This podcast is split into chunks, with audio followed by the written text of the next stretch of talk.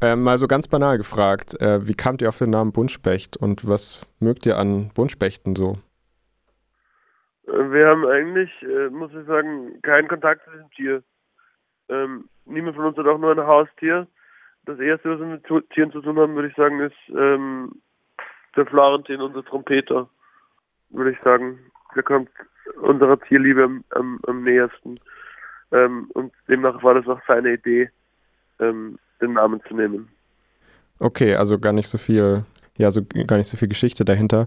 Ihr seid ja jetzt gerade mit eurem, ja, jetzigen Album Spring bevor du fällst unterwegs. Ähm, und wir hatten ja auch geschrieben, dass ihr in Leipzig, glaube ich, äh, euer Tourbus ähm, aufgebrochen wurde oder eingebrochen wurde. Was ist da passiert und könnt ihr eure Tour, Tour überhaupt fortsetzen? Ja, es ist auf jeden Fall Action geladen, bis zum geht nicht mehr, diese Tourlife, muss man sagen. Ähm, ja, es ist ein kleines Fenster aufgecrackt und äh, aber so Musiklieben wie diese netten äh, Einbrecher sind, äh, haben sie alle unsere Instrumente da lassen. Das heißt, wir können unsere Tour fortsetzen, ja. Okay. Ähm, es wurde nichts gestohlen, bis auf ein Poncho, mein Portemonnaie und Romans Kopfhörer. Das heißt, äh, sie haben die drei, die drei Gaben des, des, des äh, Morgenlandes mitgenommen sozusagen. Okay, aber ähm, so rein musikalisch gesehen, wie läuft die Tour? Du hast schon geschrieben, äh, ja, du hast ja. schon gesagt, es ist eine wilde Tour. naja, so wild, äh, so wild halt äh, das Wetter ist nicht wilder als sonst, abgesehen davon, dass äh, die Straßen vereist sind und die Fingerkuppen. Ähm, und die Stimmen, die Stimmen klingen, als wäre man seit 60 Jahren Raucher. Ähm, ist alles über dem Alten, würde ich sagen. Okay. Euer aktuelles Album, ähm, da habe ich drüber gelesen, dass ihr euch dass ihr da euch dazu entschieden habt, das selbst zu produzieren. Wieso habt ihr euch dazu entschieden? Mm, das aktuelle, also wir haben Vorproduktion alleine gemacht und so.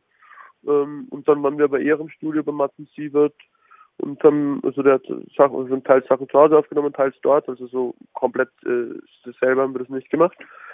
Ähm, so eine Mischung. Aber weil wir am ehesten uns auch vertrauen mit dem, was wir denken, was wir geil finden. Und äh, ihr habt ja jetzt mittlerweile schon drei Alben draußen, plus ein, ja, ein halbes Album, das Halbum, was ich einen sehr tollen Namen finde. Ähm, mhm. natürlich ist es immer schwer, über Musik zu sprechen und Musik zu beschreiben.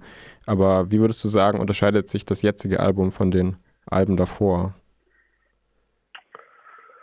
Ähm, naja, also es ist experimentierfreudiger, würde ich sagen. Es ist mehr, es, ist, es, ist, es gibt mehr ähm, Special Effects sozusagen. Äh, mehr, mehr Raketen ähm, und mehr äh, Aliens, die flüstern. Nein, keine Ahnung, mehr, mehr, wir haben ein bisschen mehr ähm, Synthi-Sounds verwendet, einfach es ist, es ist ein bisschen mehr weg von diesem organic, organischen äh, akustischen Sound, ein bisschen vermischt mit halt so, ja, was uns halt so interessiert zurzeit. Euer bestimmt größter Hit unter den Masken ist ja auf eurem zweiten Album, Draußen im Kopf. Ähm, der ist vor der Pandemie entstanden, wenn ich richtig, ähm, ja, wenn ich richtig informiert bin. Da war das noch nicht so äh, dran zu denken mit den Masken und so. Aber es singt im Song das, ja, über die Verrücktheit der Welt. Ähm, meinte, also verstecken wir uns eigentlich hinter Masken, um uns nicht alles preisgeben zu müssen? Und das ist eigentlich so das Verrückte der Welt? Ich glaube, man neigt auf jeden Fall ähm, oft dazu, ist auch teils der leichtere Weg, anstatt sich da alles aufzukratzen und hinzuschauen. Ähm, in einer gewissen Art und Weise versuchen wir das, glaube ich, mit unserer Musik ähm, zu machen und da Türen zu öffnen, die diesem ganzen Scheißstrudel, der einen verschlingt, entgegenwirkt. Ähm, also ja, es zahlt sich auf jeden Fall immer aus, glaube ich, so eine ähm, seine Maske runterzunehmen und sich sein Gesicht, sein Gesicht zu zeigen und Sachen beim Namen zu nennen. Ist die Liebe, um die er ja da noch singt und die so ein ja verrücktes Ding ist, ähm, ist es dann so ein verrückter Akt, ja, sich zu verlieben, Liebe zu zeigen, weil man eben sich preisgibt vor anderen Personen und somit die Maske absetzt? Ja, gleichzeitig auch ähm, mehr oder weniger das Normalste, was es gibt, sollte es sein oder könnte es sein. Also so verrückt ist es dann eigentlich auch nicht. ähm, eure Songtexte sind ja generell sehr unterschiedlich. Ihr singt einmal über die Verrücktheit der Welt. Manchmal werden Geschichten erzählt, mal sind die Texte eher kryptisch.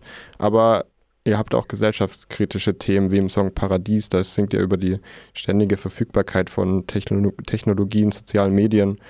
Und wie ich finde auch, dass wir verlernt haben, zu imaginieren, unseren eigenen Kopf zu benutzen. Vielleicht auch ähm, soll es auch darum gehen, eine, so meine Interpretation, eine kindliche, positive Neugierde sich wieder zurückzuholen. Und äh, ihr werdet ja auch beschrieben, als dass ihr Kinderlieder für alle Er- und Entwachsenen schreibt und singt. ähm, ist es etwas, was ihr mit eurer Musik transportieren wollt, so diese Kindlichkeit für euch zurückzuholen, aber auch die Hörenden einzuladen, wieder mehr Kind zu sein?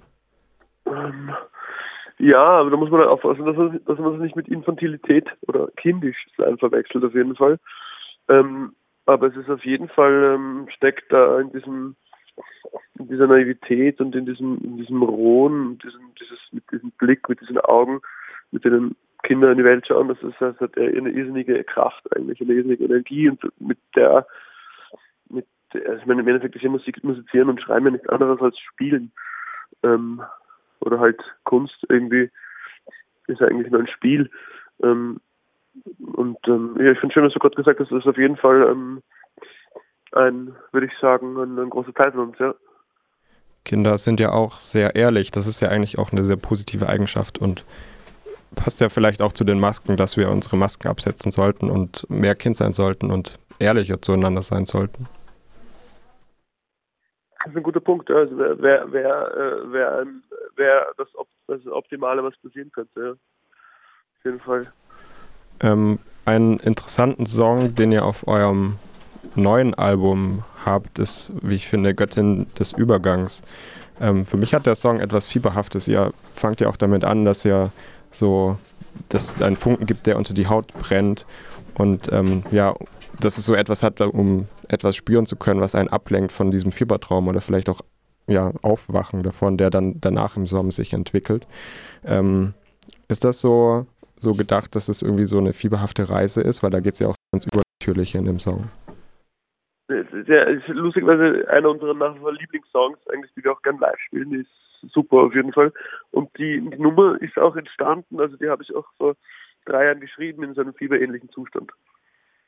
Also ähm, trifft auf den Punkt und ist ähm, kann ich auch demnach oder will ich auch zu der will ich auch nicht so viel sagen. Die, die soll so ähm, die soll so mystisch bleiben. Okay, das heißt, äh, die Göttin des Übergangs bleibt unerklärt, warum oder was, wer die Göttin des Übergangs ist? Naja, das ist äh, die, die, die, das wird sich, das wird sich schon für alle zeigen in den richtigen Momenten. Mal ist sie dies, mal ist sie das, mal ist sie kryptischer Schabernack, mal ist sie, ja, keine Ahnung, mal ist sie total, es, es, es, es wandelt immer. Es ist auch so ein Text wie, also den, den, den kann man auch immer anders lesen, je nachdem, welche Verfassung man ist, wo man gerade steht. Es ist ja auch immer so eine Sache, mit KünstlerInnen über ihre Texte zu sprechen. Seid ihr so eine Band, die die Texte lieber für sich stehen lässt? Oder redet ihr auch gerne drüber und ähm, also lasst, überlasst ihr die Interpretation anderen? Oder ist es euch schon auch wichtig, eure Meinung dazu kundzutun? Kommt doch voll drauf an, eigentlich. Kommt auf das, kommt auf das Gespräch. Ich finde, ich finde jetzt in so einem Telefonat, so wie wir gerade so reden, ist, finde ich, tue ich mir irgendwie schwerer, darüber zu reden, als wenn man jetzt gegenüber sitzt und man, es entwickelt sich einfach so ein normales Gespräch ähm, Abend heraus. Ähm, aber ich, prinzipiell sind wir jetzt nicht abgeneigt und sagen so, na, wir reden nicht über unsere Texte. Das, aber auch nicht so, dass wir jetzt alles zu Tode erklären wollen würden. Also ich glaube, das kommt sowohl auf die, Nummer an, als auch auf den Moment, in dem das Gespräch stattfindet, würde ich sagen.